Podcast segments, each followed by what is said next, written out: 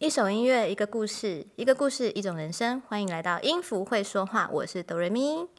今天我们没有说故事哦，我们特别请到了台湾音乐界的林志玲廖培君廖教授，他现在就在我身边，欢迎廖教授。大家好，我是廖培君。嘿，我们廖培君廖教授呢，他今天会在我们节目里有一个小小的专访，然后他近期会在国家音乐厅举办一场个人的独奏会。对，那待会节目内容会请廖教授跟我们说说关于这场独奏会的内容，或是独奏会以外的一些事情。那我们现在首先先请老师，呃，向各位观众或是各位听众介绍一下你个人的学经历背景，好吗？让大家认识你。好，大家好，我就是三岁开始学钢琴，哇，然后我就到光仁。小学、中学、高中就一路就是念光仁，然后后来到了北医大，北大之后呢，我就到英国的伯明翰皇家音乐学院去念书，然后最后就是在德国的弗莱堡音乐院，然后就回来台湾任教这样子。我现在在台北市立大学音乐系。哇哦，三岁三岁学琴，你三岁有记忆吗？三岁 我已经没有三岁记忆，三岁没有没有什么记忆啊。是我妈说我三岁还不会说话，哎，真的吗？真的，我三岁讲话还没有人听得到。哦，有啦，还是还是有记得说，好像就有练蛮多琴的。哇，太厉害！在考音乐班之前。那你说你呃出国之后是先去英国，然后再去德国。那我觉得我自己去过这两个国家，我觉得其实氛围差蛮多的。对对，那他们对于音乐教育或者在培育音乐家这块，他们的态度跟文化有什么样的差异吗？嗯，就整本身音乐院学校里面的风气就差很多嘛。像在英国伯明翰里面，它就是学校里面有很多活动，比如说。呃，有大师班，然后很多的音乐会，然后呃主修课或是午间音乐会，然后晚上音乐会，很多的表演比赛之类的。但是英国的呃，在德国的活动就就学校校内活动就比较少一点，嗯，对。然后所以说去学校就是主要就是跟我的主呃指导教授。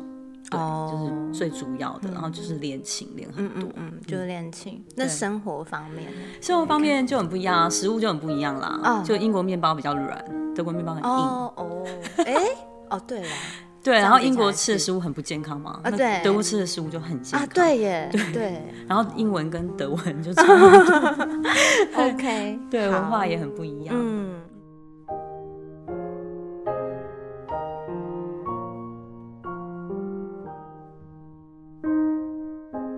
我们的裴军老师每年在台湾都会有许多种类型的音乐会演出，那当然国外也有他演奏的主集。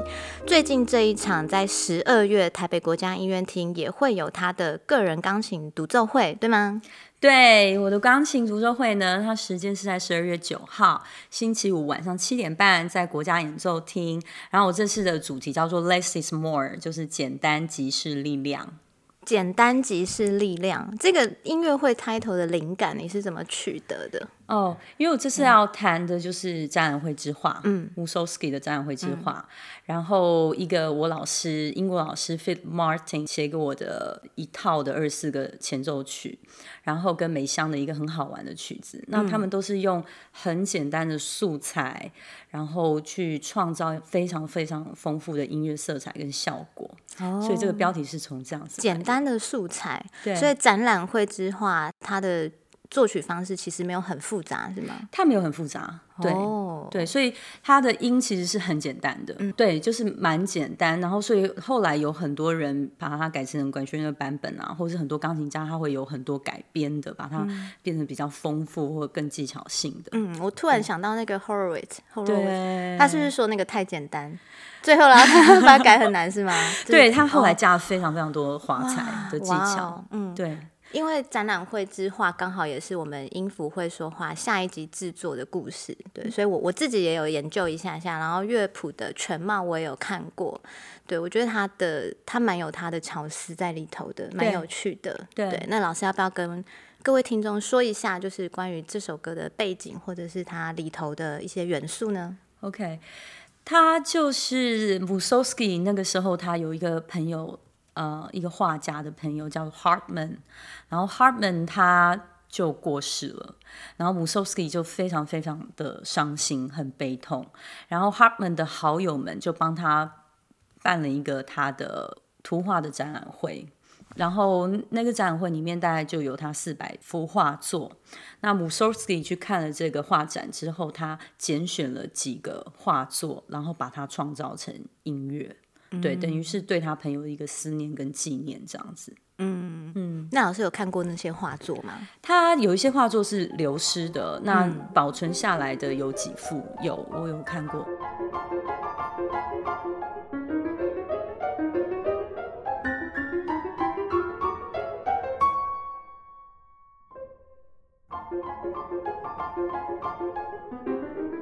他这么多个乐章中，就是老师有没有印象特别深刻，或是特别喜欢的乐章呢？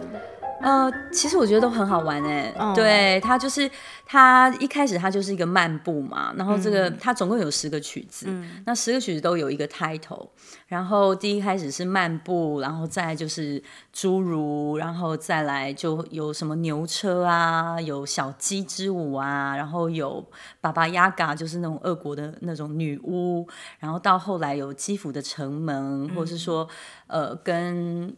骷髅骷髅头，然后跟死就是用坟墓对坟墓，然后或是用古老的语言跟死去的人对话，所以就蛮很有趣，好像在讲一个童话故事一样。对，我觉得啊，就是有时候我们在呃看这个作品，或是像我在制作这个作品的时候，我可能会要跳脱它原有的框架，比如说这些创作背景，我们其实去找一找，我们就知道了。对，那我们要怎么样？做的不一样，或是我们要怎么谈的跟别人不一样？嗯哼，对，老师这方面有不一样的感受吗？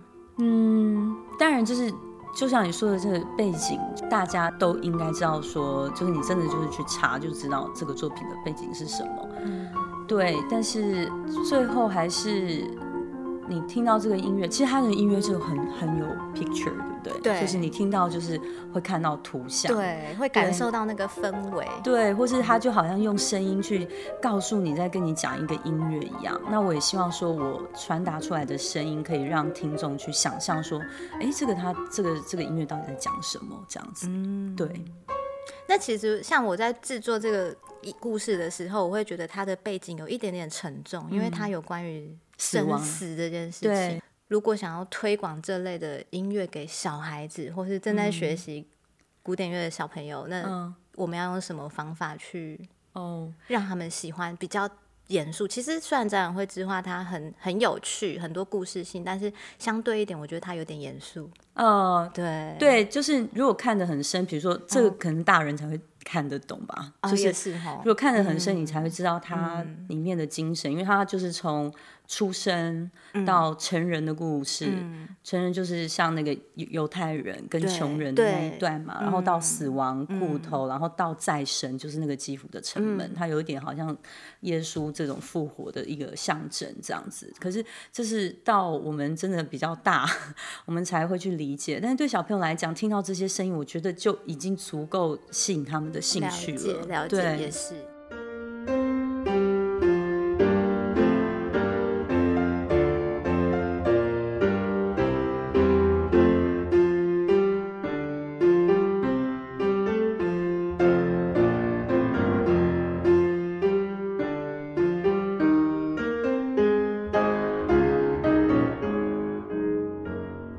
好，下半场是展览会之画的作品。那上半场有一个 Philip Martin 的二十四首 Prelude。对，那要不要跟我们介绍一下这个作品？好，这个作品是 Philip Martin，是我在英国的钢琴教授。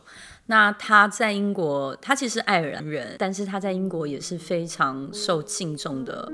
钢琴家、作曲家跟教育家，嗯，对，那他做了很多的作品，然后因为有一次我邀请他来台湾做访问学者，然后他就很开心，他有这样的一个旅程。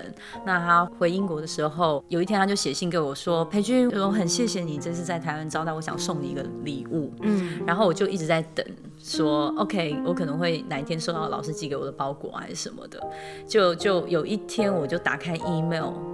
老师就说他写了十二首的前奏曲，然后要送给我。然后十二首，对，那个时候是十二首。然后他就寄了电子电子档的谱给我，然后我看到的时候我就非常非常感动，超感动，对呀、因为这代是真的是我觉得收过很珍贵的礼物真的一。真的，对，然后再过了半年后，他又写了另外十二首，嗯所以后来就是今年就是飞雅文化嗯。他出版，然后我们跟 Philip 讨论以后，Philip 决定说他就要把这个十二加十二变成一个整套的二十四个前奏曲，然后把它送给我这样子。了解，嗯。呃，因为 Philip Martin 也是哆瑞咪在英国求学时期的老师，对，主对修老师之一，对他真的是很温暖的人，对，然后很幽默，对，所以他的曲子曲子一定是也是有某种程度上面的超级好，对，温暖的人他弄出来的音乐就是就是我在练他曲子的时候，我就觉得老师实在是太好玩了。哦，真的对他就是用很简单的东西，但你在练他每一个作品的时候，你就会觉得非常的好玩，然后很多的巧思，然后有时候你练的时候，你还会会心一笑，就觉得说你你到底在干嘛？这就是 这就是 Martin Philip。然后你也会觉得说，这个作品里面有一个非常善良的、非常美好、善良的一个本质。有时候我弹的时候，我会，而且他用很简单的，比如说旋律，很简单的节奏，或是很美的这种和声跟声音，表达出一种很良善、很美好的一种感觉。对，那我在练的时候，我就觉得说，这个作品真的是会我是我一辈子的礼物，因为我可能说在生活上碰到什么，或者是说我弹了很多音乐的时候，我回到再来练这个作品的时候，我会感觉到一个很单纯、很真诚，或是很温暖、很美好、很美丽的东西。嗯，对，那这个作品的音乐性，我也觉得跟我本身的本质的音乐性非常的契合。对，所以它也是对我一个很大的一个提醒，就是永远会提醒我说我的音乐在哪里。嗯，所以这就是 less is more，对，用很少的东东西来告诉你你有什么。真的，对，哇，大家一定要去听。真的，赶快手刀购票！我听了，我都现在现在赶快买票。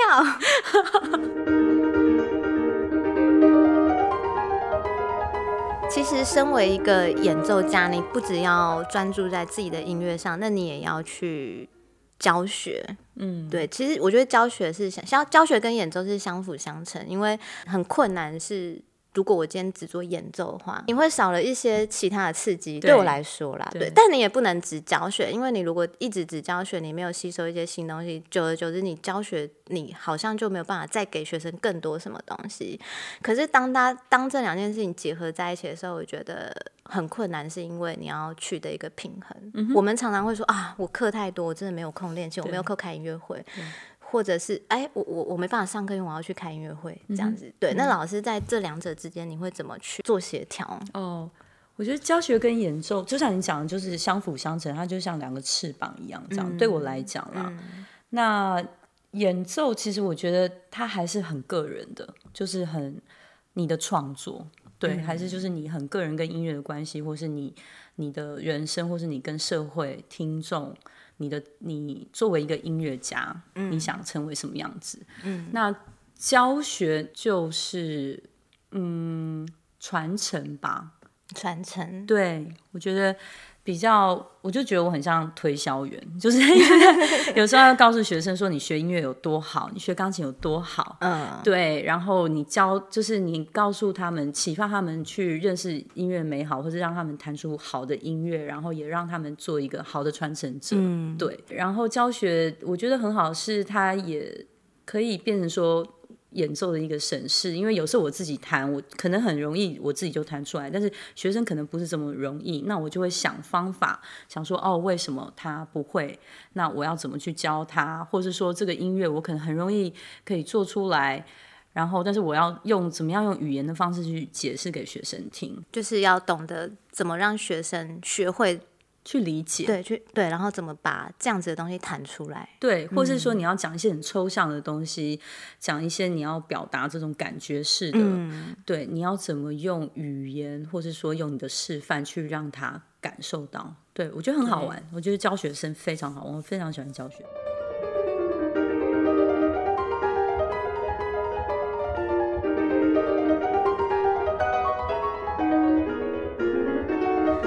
最后我要帮小朋友的爸爸妈妈们问一个问题：老师，我的孩子不练琴，他真的没有兴趣哦，我觉得老师很重要哎。哦。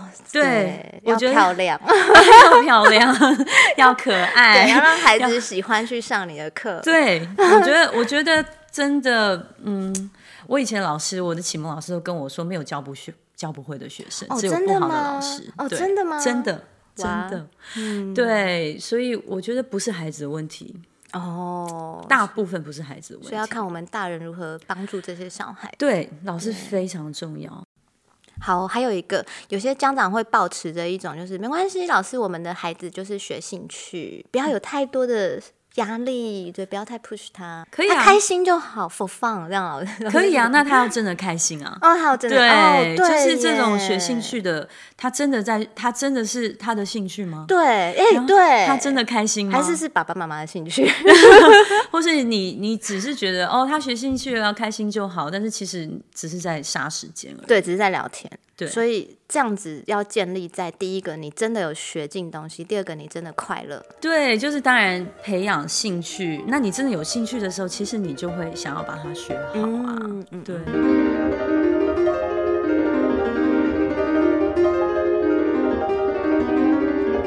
好，我们今天非常谢谢廖培军廖老师，他来到我们的节目中，跟我们分享这些音乐大小事。那各位不要忘记哦，十二月九号快要来喽！十二月九号，台北国家音乐厅晚上七点半，廖培军钢琴独奏会，This is more，诚挚邀请大家前往聆听。对，那请大家上两厅院的 OpenTix 售票系统去购票。那有听哆瑞咪节目的朋友们呢，我们会给你一个折扣码，到时候你们可以用这个折扣码买到八折优惠的票。上 OpenTix 对，那也请各位期待我们的下一集故事童话展览会，谢谢大家，谢谢，拜拜。